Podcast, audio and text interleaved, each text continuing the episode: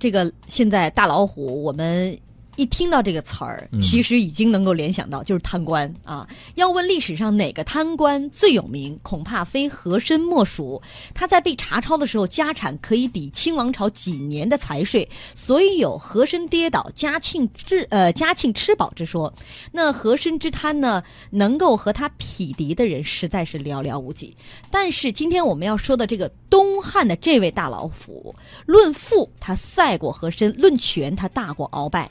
《资治通鉴》当中记载，这个大老虎被查抄的时候，和三十余万万以充国府之用，减天下税租之半。也就是说，这位大老虎被查抄的时候，一下子国库充盈了，皇帝心情大好啊，大笔一挥，免下了天下人一半的赋税。可见他贪的有多多。如果只是贪，恐怕这个人还没有资格被称为大老虎。这只老虎不仅是贪官，更是一位权臣。他就是东汉大将军梁冀。我们先来说说这个梁冀长什么样啊？描述了这么多，他这么贪，又是一个权臣。先来为他做一番白描。梁冀呢，面相凶恶。史书当中是这么记载他的五官的：为人冤奸柴木，动经堂冕。翻译一下，就是这个人呢，两肩耸起来，就跟老鹰的翅膀一样；眼睛跟豺狼一样倒竖着，而且是空洞无光，就两眼无神儿。长得吓人不说吧，这个梁冀呢，说话含糊不清，学问也只能做一个抄抄写写记个账。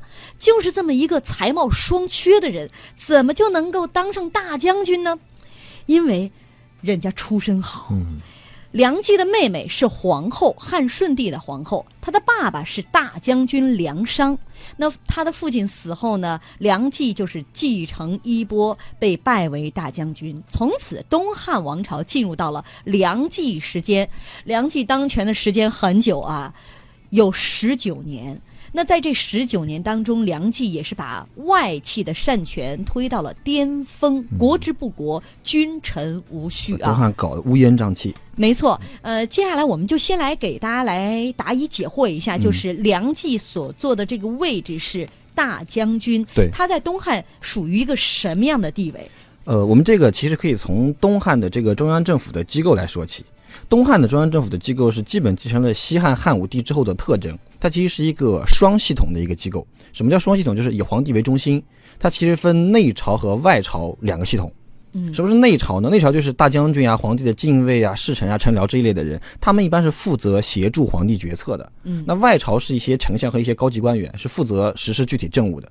你发现内朝外朝这么一对比，其实大家都知道内朝的权力是更大的，为什么？因为离皇帝更近嘛。没错，这个大将军呢，就是属于内朝的最高长官，嗯，一般还要加封这个大司马的封号。所以地位是非常非常崇高的，而且大家要注意读这个汉朝的历史的时候，尤其是东汉、东汉往后的历史的时候，要注意很多大将军有的时候还有有四个字叫领尚书事，或者是平尚书事，对，或者是录尚书事。这什么意思呢？就是其实尚书是皇帝的秘书，嗯，你领尚书事、平尚书事、录尚书，就是相当于你干了皇帝秘书的上。军政大权一把抓，对，军政大权一把抓，直接参与核心事务的处理。这个录尚书事其实非常重要。你看，我们后面可能要讲到三国，三国的时候诸葛亮之后的。蜀汉的很多臣，像蒋琬啊、费祎啊、姜维之类的，其实都没有当丞相，但是也左右蜀汉大权，就是因为他们都录尚书事。嗯，其实一般来说，大将军其实是要上过战场、立过战功的人才能当。比如说，你像前面的卫青呀、窦婴呀之类的。嗯，但是梁冀他爹其实一生没打过什么仗，梁冀也没打过仗。对他爹只是去过一趟边疆，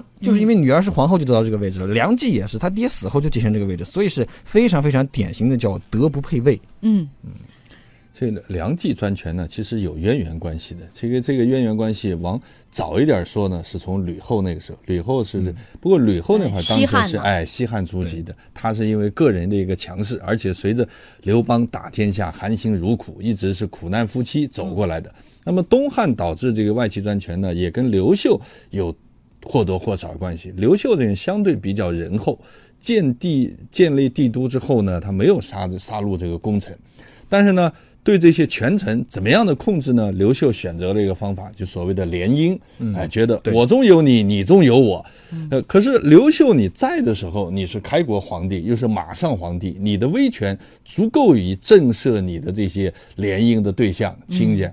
亲家们这些。可是当你故去了之后，你的后续继任者，后面的这些皇帝们，一代一代比较，有的能力不足，有的年龄孱弱啊，等等诸多的原因。这个时候呢，这些联姻的这些亲家们，或者所谓就是外戚，他们反而成为长成了实力派。嗯，所以翻过来。掌控了朝权，这是东汉后来的很大的一个特点。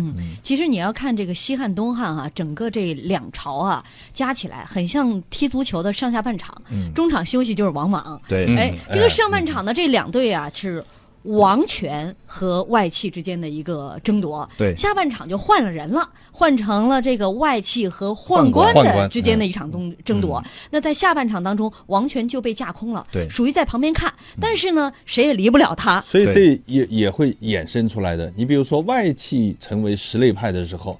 一般的时候，这个时候皇帝都比较弱小。嗯，其实我们从后面看提到的几个地，冲帝啊、质帝啊，你从他们的这个嗜好就可以看得出来，级别年龄也比较小，都都是比较孱弱的这个。嗯，那这个对于一个弱势的一个皇帝来讲，他可信任的是谁呢？就是身边人，嗯。啊，这宦宦官，所以重用宦官，给宦官很大的一个权利，嗯，所以宦官呢，慢慢就做大。嗯，要说这个东汉的刘秀开国皇帝啊，他也知道这个外戚专权会对什么样的结果，吸取了王莽的教训。没错，所以说在刘秀之后的三任皇帝当中，其实对于外戚专权这个事儿啊，是控制的比较严的。对，为什么到后面就控制不住了？其实我们可以回忆一下，或者说回顾一下东汉初代的几个皇帝。防止这个外戚干政的几招啊，前面也都讲过。第一招，经济上倾斜，但是政治上控制，给钱，嗯，但是我不给你掌握实权的官位，这是第一个。第二个，很注意选皇后，慎选皇后，比较注意皇后一族的政治势力。嗯，第三个就是他很注意这个政治势力间的平衡，不让外戚做大，谁做大了立马干掉谁。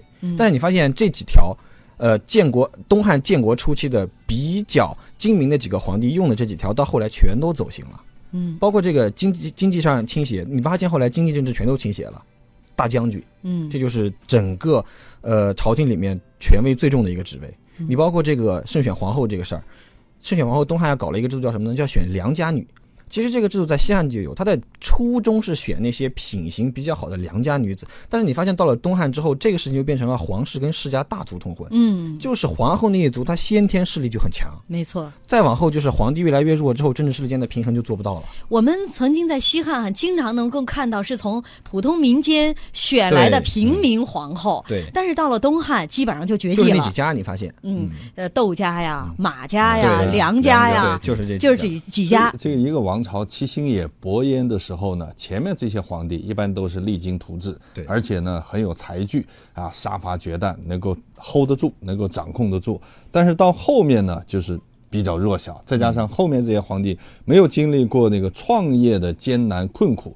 就像诸葛亮在《出师表》中，就是说这个以前的这个皇帝是他劝谏刘禅嘛，啊，就是要亲贤臣，远小人。他也举了刘备当年就是未尝不痛惜以桓灵间事业，对，就桓帝灵汉灵帝时期的这个状况，所以这也是很值得警醒。所以在之前，像东汉开国之后的三任皇帝，包括他们身边的这个皇后，对于外戚专权，自己也对自己要求很严格。对，这个皇后会对皇帝是。甚至他的自己的孩子，呃，有一个非常明确的要求，说，哎，我们家的这个亲戚从阴丽华开始啊，哎，我们家的这个兄弟们不要去封侯，不要去掌握什么这些重要的这个位置，不要掌握权力。但是到后来，慢慢慢慢，老祖宗的这个伤疤就已经忘了。你包括刘秀啊，刘秀当时经常干一件什么事儿呢？史书里记载，就是经常给这些外戚上课。上什么课呢？就是请那些呃比较有名望的学者来跟他们讲礼仪道德。其实这就隐含着要规训外戚这样一个权利这样的思想在里面。但是后来这些东西后面的几个皇帝全都丢了，没有继承。